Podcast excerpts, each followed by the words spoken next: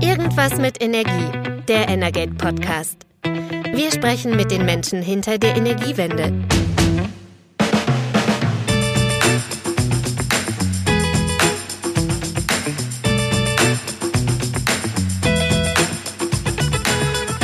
Herzlich willkommen bei Irgendwas mit Energie, dem Energate Podcast. Heute mit einer besonderen Folge, denn wir haben mit jemandem gesprochen, der an einer ganz zentralen Schaltstelle der Energiewende sitzt, der viel mit Netzausbau zu tun hat, mit erneuerbaren Ausbau, mit Versorgungssicherheit, mit Wettbewerb und der diese Schaltstelle jetzt nach zehn Jahren in Amt und Würden verlässt, nämlich mit Jochen Hohmann, dem ähm, Präsidenten der Bundesnetzagentur. Ein spannendes Gespräch, das heute mein Kollege Carsten Wiedemann geführt hat. Hallo Carsten. Hallo.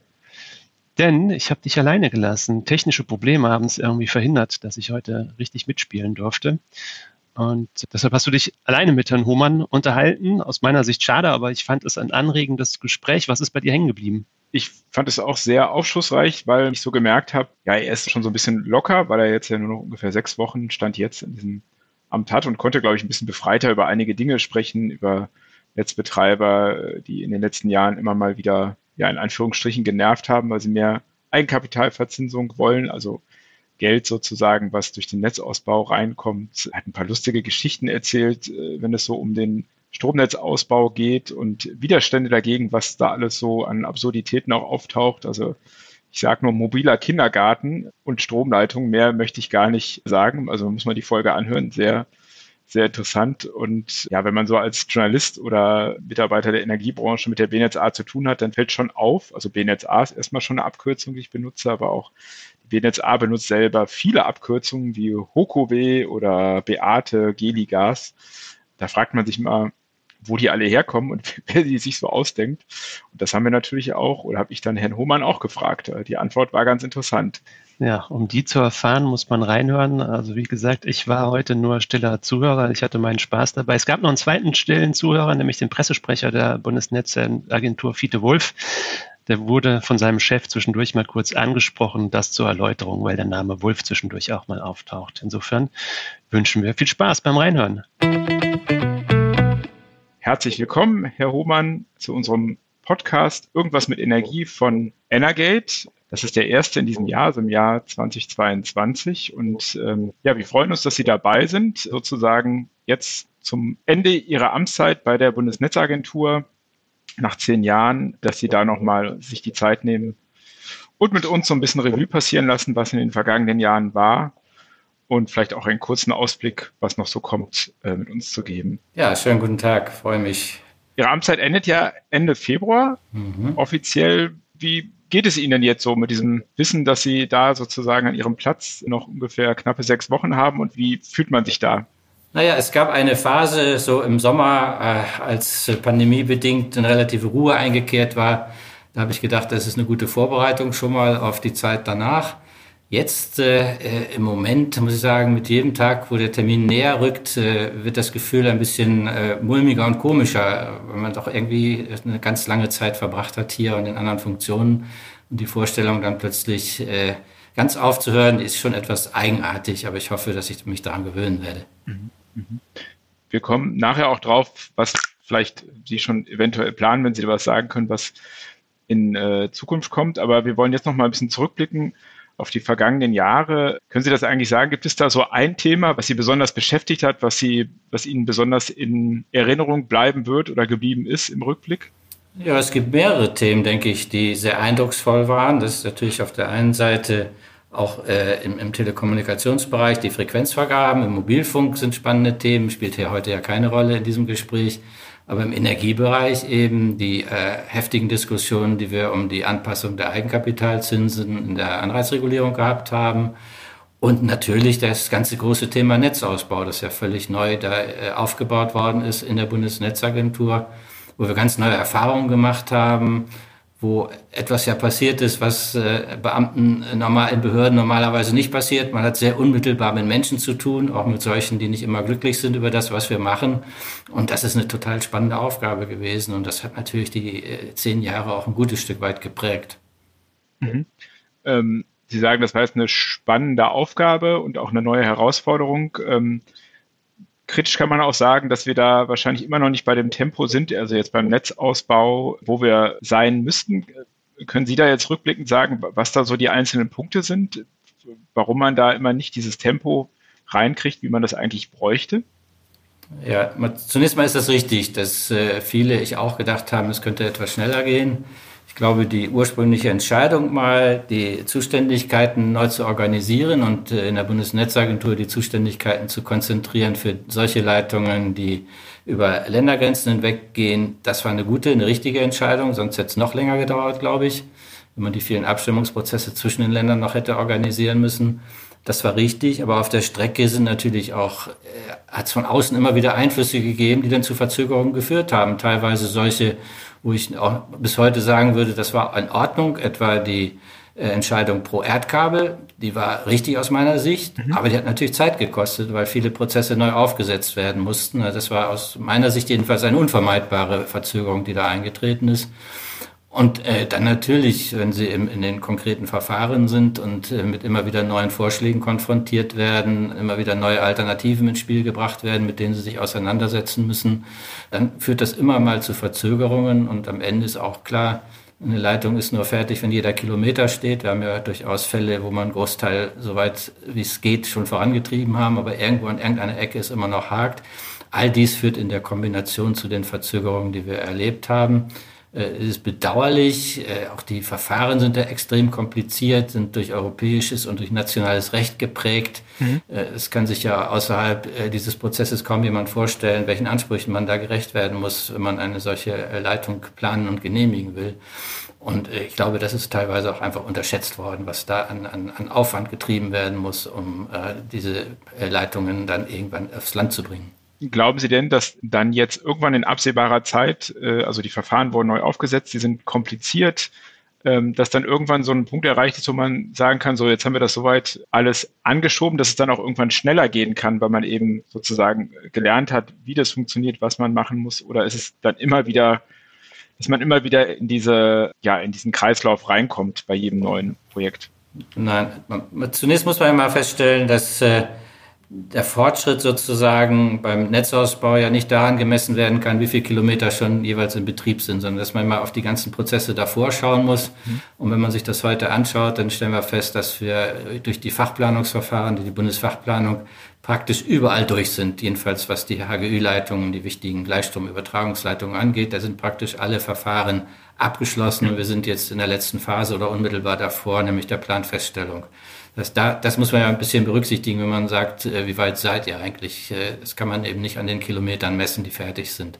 Das ist das eine. Mhm. Das zweite ist, natürlich haben wir gelernt auch aus den Verfahren. Auch die Netzbetreiber haben gelernt. Und wir sind gerade im Moment dabei, äh, mit den Netzbetreibern nochmal zu besprechen, wo wir Standardisierungen einführen können, einfach im Verfahren, wo wir gelernt haben, dass bestimmte Dinge funktionieren, andere Dinge vielleicht nicht, wo man auf diese, auf diese Weise auch das ganze Verfahren ein bisschen entschlacken kann, weil wir uns auf bestimmte Grundsätze verständigen. Wir haben ja immer wieder die Situation, um nur ein Beispiel zu nennen, ein Netzbetreiber, der eine Leitung plant, äh, wird dann Gutachter einsetzen, äh, die ihm das Genehmigungsverfahren vorbereiten. Jeder Gutachter hat ein gewisses Eigenleben und gewisse Vorlieben, mit denen er da rangeht. Und damit durchaus jetzt die Absicht, das ein bisschen zu standardisieren und dann auch den Gutachtern Vorgaben über die Netzbetreiber machen äh, zu können, welche Methoden sie zum Beispiel anwenden müssen, vieles mehr. Das ist ein Erfahrungsschatz, den wir gewonnen haben und den wollen wir jetzt auch anwenden. Das ist ein kleiner Beitrag zur Beschleunigung. Da muss vieles auch von der Politik noch kommen. Und vieles ist ja auch angekündigt. Mhm. Aber ich glaube, da muss man auf vielen Feldern dann tätig werden. Mhm. Und ein Thema, was in den letzten zwei Jahren ja äh, da auch an Bedeutung gewonnen hat bei Konsultationsverfahren, war die Digitalisierung eben durch Corona, weil man da vieles ja auch vor Ort nicht mehr so machen durfte eine Zeit lang und dann konnte man gewisse Projekte ja auch beim Netzausbau oder äh, Verfahren ja auch online machen. Ist das etwas, was man auch in die Zukunft mitnehmen kann? Ja, ich finde, es hat sich sehr bewährt. Wir werben dafür und das ist ja auch erkennbare Absicht, dieses äh, sogenannte Plansieg, das Planungssicherungsgesetz äh, in die Zeit nach Corona zu verlängern.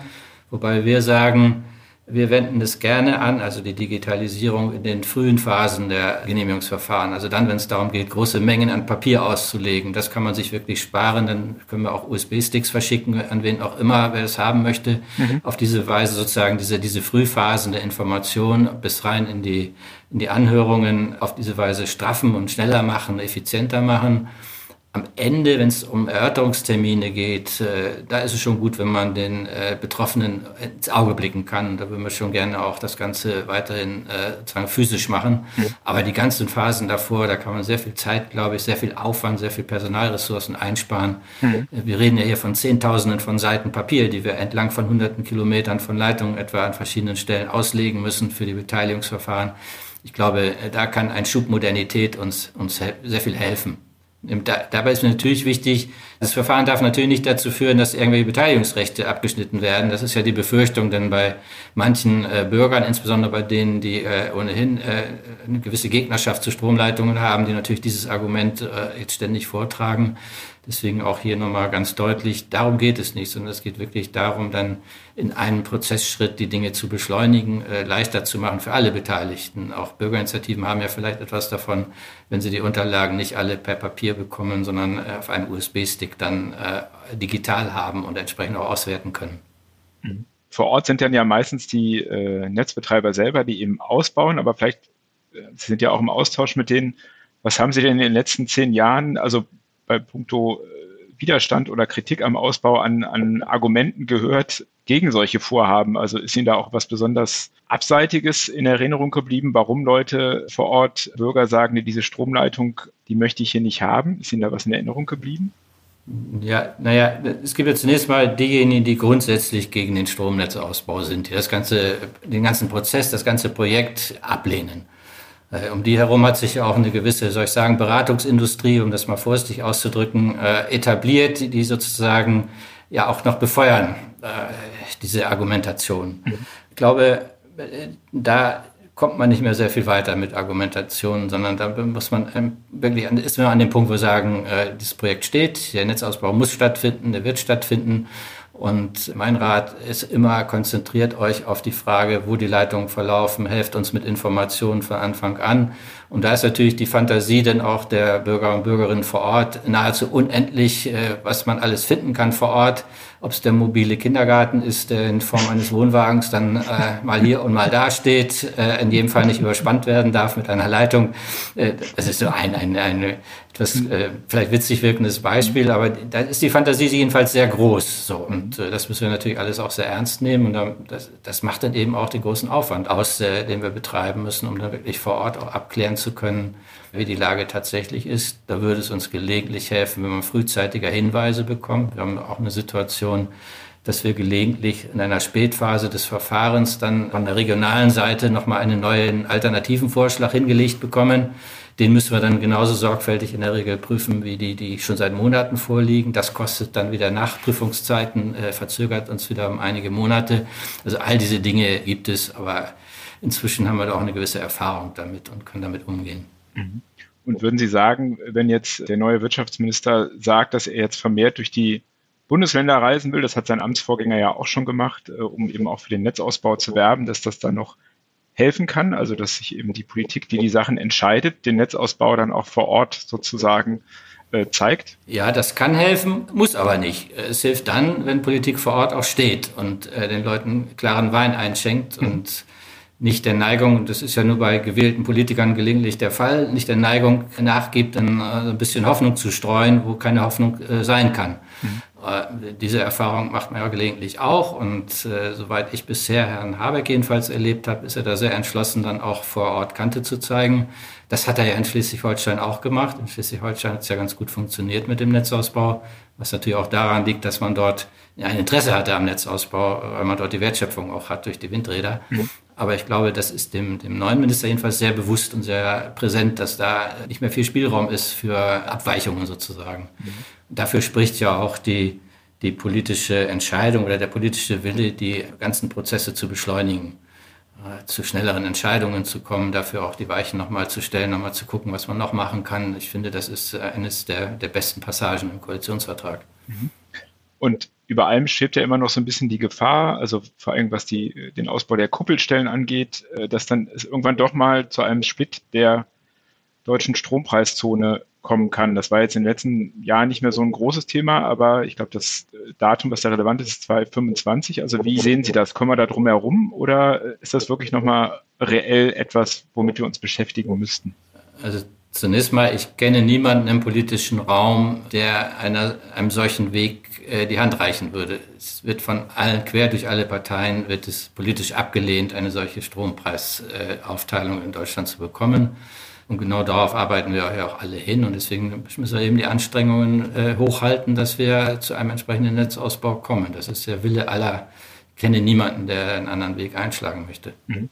Aber das natürlich, das irgendwo als sozusagen als Bedrohung im Hintergrund immer eine Rolle spielt, dann ist man, das ist schon, ist schon richtig. Und das äh, müssen auch all diejenigen wissen, die sich gegen den Netzausbau wehren. Kommen wir jetzt vielleicht vom Netzausbau noch zu einem anderen Thema, was gerade eben sehr aktuell diskutiert wird, das Thema Energiepreise. Grundsätzlich hätten Sie letztes Jahr noch gedacht oder vielleicht auch vor fünf Jahren, da hatten wir eigentlich ja äh, beim Gas zum Beispiel sehr niedrige Preise, da habe ich dann auch am Strommarkt, dass wir nochmal in so einer Situation kommen, wo wir wo wir, in, in der wir jetzt sind, in der dann große Anzahl an Energiekunden eben, also Energieversorger machen pleite oder die Kunden werden einfach sozusagen in Anführungsstrichen auf die Straße geschickt. Das sind ja Situationen, die teilweise so ein bisschen an die große Pleitewelle vor 10, 10, 12 Jahren erinnert. Also hätten Sie nochmal gedacht, dass man in eine so eine Situation wie jetzt überhaupt reinkommt? Also konkret habe ich mir das nicht vorgestellt, aber nach 40 Jahren im Ministerienkanzleramt und jetzt in dieser Funktion äh, hätte ich auch nie irgendetwas ausgeschlossen. Dafür ist die Erfahrung einfach zu langjährig inzwischen. Nein, wir haben jetzt halt eine Situation, die, die ist geprägt durch eine enorme Unsicherheit auf den Märkten, durch äh, unterschiedliche Entwicklungen ja verursacht, im politischen Bereich, teilweise im ökonomischen Bereich. Wir haben eine, eine riesen Nervosität im Markt. Die hat zu den entsprechenden Preissteigerungen wesentlich, glaube ich, beigetragen, denn wir haben ja akut keine Mengenprobleme. Es gibt ja, ist ja nicht so, dass Gas fehlt im Moment, sondern mhm. es ist wirklich eine, ein Preisproblem, mit dem wir es zu tun haben. Und äh, dem müssen wir Herr werden. Natürlich erstmal, indem wir keine zusätzliche Unruhe streuen.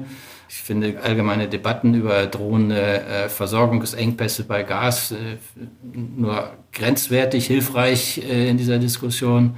Wir müssen uns um das Preisthema kümmern was da konkret passiert ist. Da sind jetzt verschiedene gefordert, sich darüber Gedanken zu machen, wie man solche Situationen für die Zukunft vielleicht vermeiden kann. Das äh, betrifft die eine Frage, wie geht man mit Vertrieben äh, von Strom oder Gas um, die ein Geschäftsmodell haben, das sagen wir mal, ein, ein spekulatives Element hat, nämlich äh, irgendwann den Strom oder das Gas billig einzukaufen, den man vorher verkauft hat.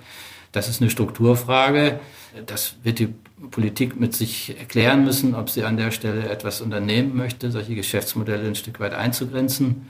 Die andere Frage ist das, was konkret im Moment auf der Preisseite passiert, inwieweit das ein Thema etwa für das Kartellamt sein kann, wenn da äh, im Bereich der Grund- oder Ersatzversorgung, und da handelt es sich ja quasi um Monopolisten in dem Bereich, wenn dort Preise gefordert werden, die vielleicht nicht mehr immer vereinbar sind mit dem, was der Gesetzgeber sich mal vorgestellt hat im Wettbewerbsrecht. Mhm. Äh, da sind also die verschiedensten äh, Beteiligten gefordert, an dieser Stelle sich darüber mal Gedanken zu machen.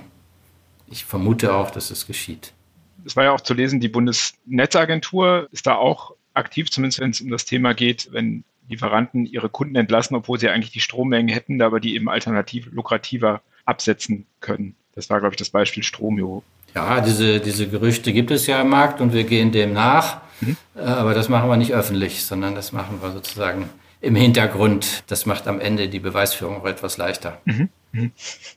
Das ist verständlich. Dann können wir doch auch zum nächsten großen Thema, was, das hatten Sie schon eingangs angesprochen, was Ihre Amtszeit mitbestimmt hat, die Eigenkapitalverzinsung und immer wieder das lange Ringen um die, um die Zinssätze. Wie würden Sie das sagen? Also jetzt ganz salopp gesagt, hat Sie das viele Nerven gekostet, diese Verhandlungen, die Auseinandersetzungen darum? Oder sagen Sie, nee, da sind wir ganz eben mit unserer klaren Position durchgegangen? Wie bewerten Sie da die Verfahren?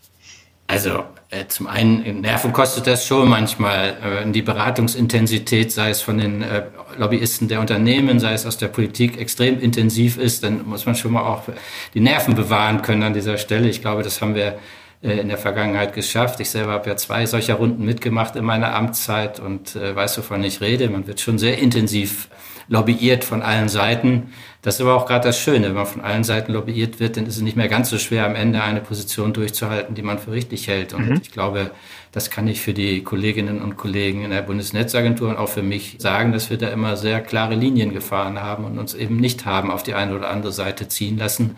Ich glaube, wir können die Entscheidungen, die wir getroffen haben, sehr gut begründen haben ja auch in der Vergangenheit vor Gericht schon entsprechende Verfahren gewonnen, bin auch sehr zuversichtlich für die Zukunft.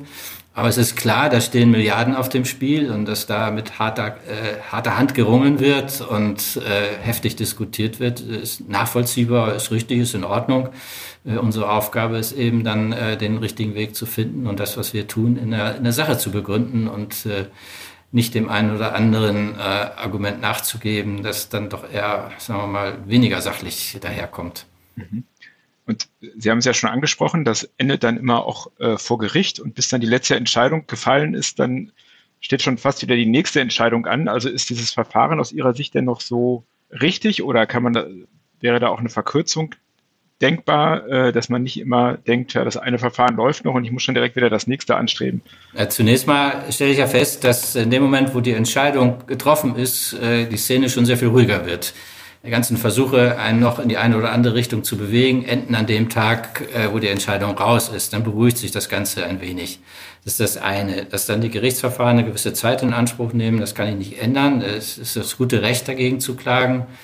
Ich bin nicht immer sicher, ob das klug ist, aber auch da gilt ja, hat sich inzwischen eine entsprechende Beratungsindustrie drumherum entwickelt, die dann auch ein Interesse daran haben, solche Verfahren zu führen, denn damit kann man auch Geld verdienen. Mhm. Ich weiß nicht, ob die Unternehmen immer gut beraten sind, dann dem auch nachzugeben, aber wahrscheinlich spielt da eine große Rolle, dass man den Anteilseignern beweisen muss, dass man bis zum letzten Tropfen Blut gekämpft hat für seine Position und das führt dann eben zu diesen Gerichtsverfahren. Ich glaube nach wie vor, dass wir richtige Entscheidungen getroffen haben. Gerade die letzte, die wir ja auch noch sozusagen garniert haben mit dem Hinweis, falls wieder erwarten eine Zinsentwicklung eintritt, mit der heute niemand rechnet, sind wir immer noch in der Lage, dann auch die Entscheidung noch mal zu korrigieren oder anzupassen. Das ist nicht nur so dahergesagt, sondern das war auch so gemeint und von daher habe ich nicht so Rechtsverständnis für äh, manche Kommentierungen der Zinsentscheidung. Und äh, Vorschläge, die jetzt kommen, ich glaube, das war von Transnet BW, dass man das zukünftig in so einer Art Expertenkommission entscheiden sollte, ähm, dieses gesamte Verfahren. Na gut, als Bundesnetzagentur können Sie sowas ja eigentlich nicht gut finden, weil Sie dann ja ein Stück sozusagen Ihrer Handlungsfähigkeit da verlieren würden bei dem Thema. Ja, einerseits das, aber andererseits, wohin führt denn das? Dann würde ein Zins ausgehandelt in irgendwelchen äh, Kommissionen. Das macht überhaupt keinen Sinn aus meiner Sicht und würde auch der Sache in überhaupt keiner Weise nützen. Also äh, den Vorschlag finde ich relativ irrwitzig. Dann blicken wir doch nach vorne, auch nicht nur was Sie angeht, sondern was die Behörde an sich angeht, also die Bundesnetzagentur. Wir wissen ja alle, es gab das Urteil im letzten Jahr zur Unabhängigkeit der Bundesnetzagentur. Mit dem muss die Politik ja jetzt erstmal umgehen und sich überlegen, wie sie das angeht, also jetzt die neue Bundesregierung.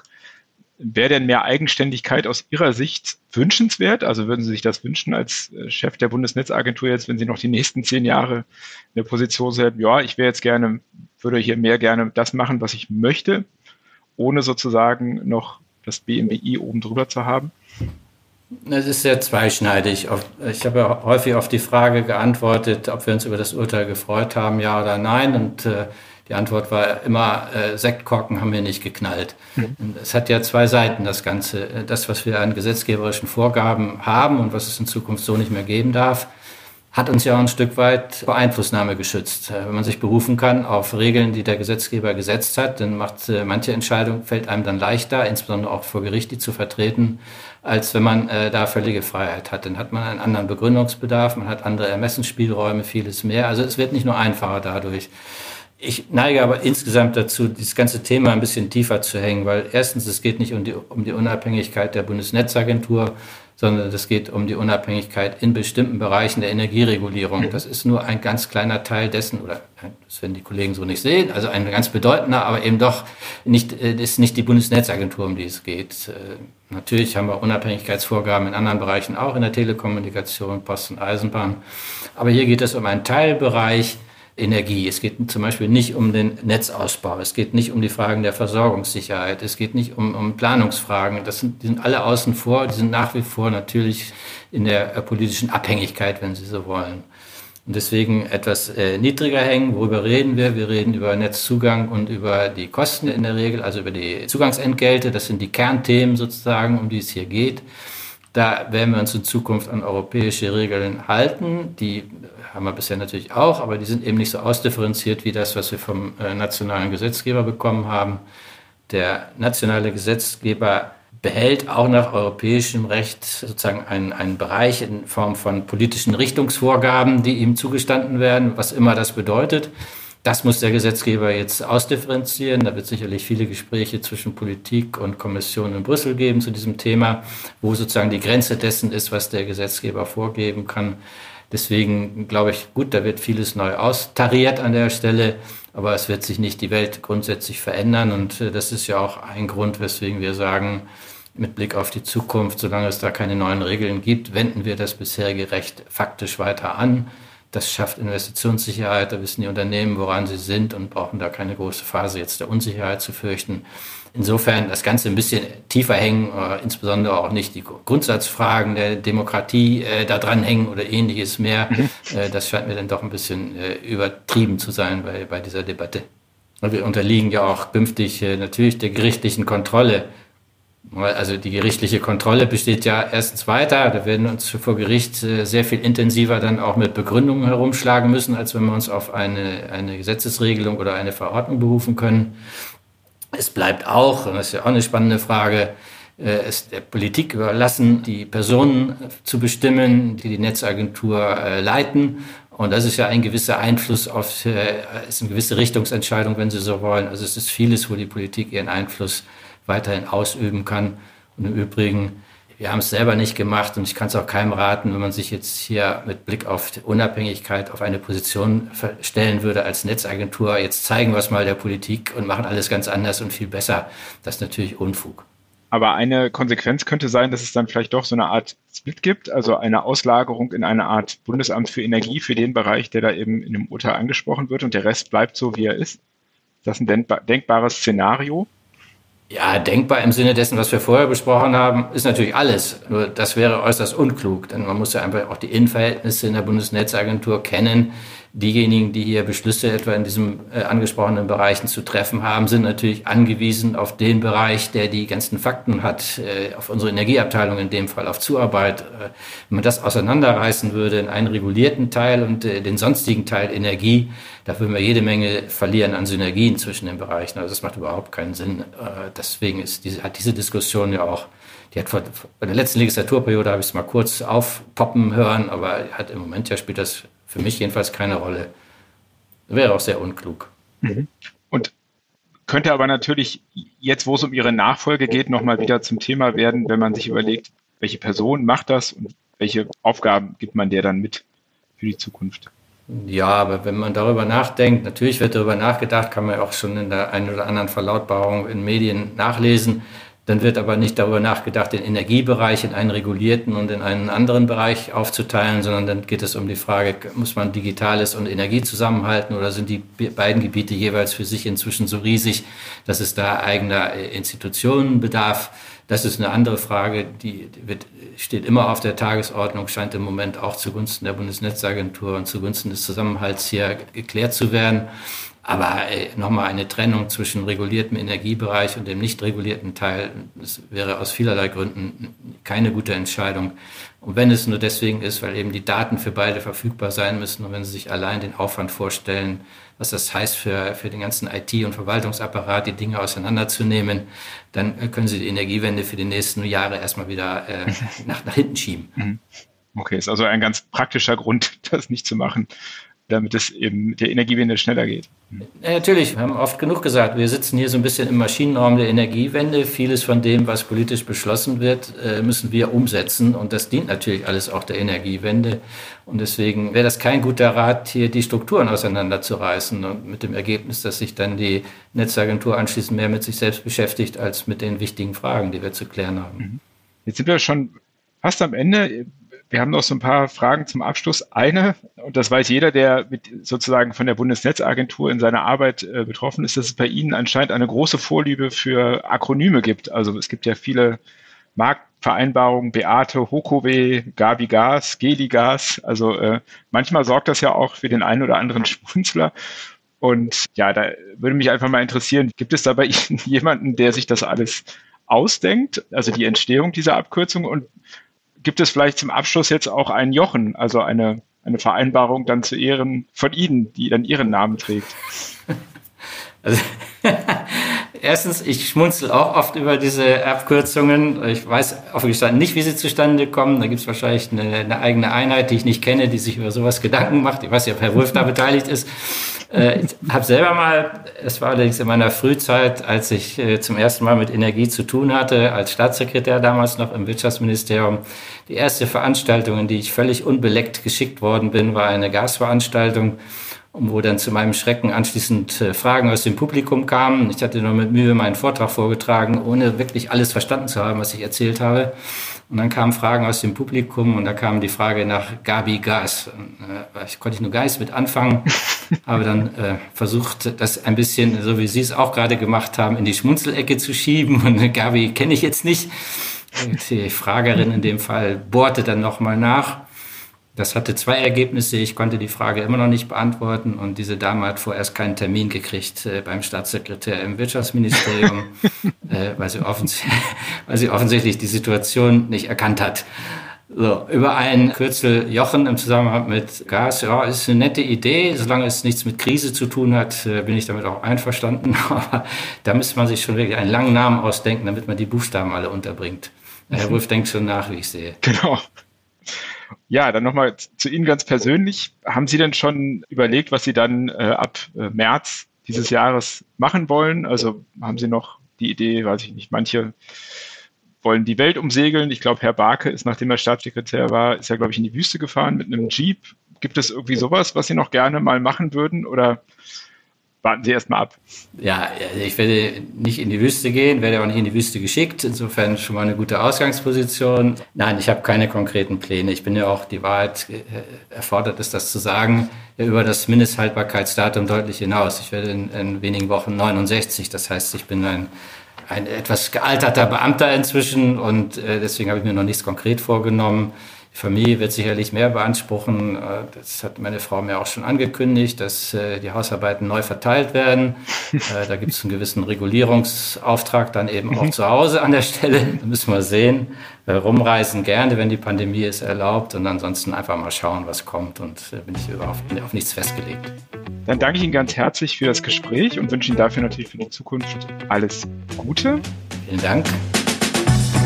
Das war Irgendwas mit Energie der Energate Podcast. Tägliche Infos zur Energiewende liefern wir auf www.energate-messenger.de.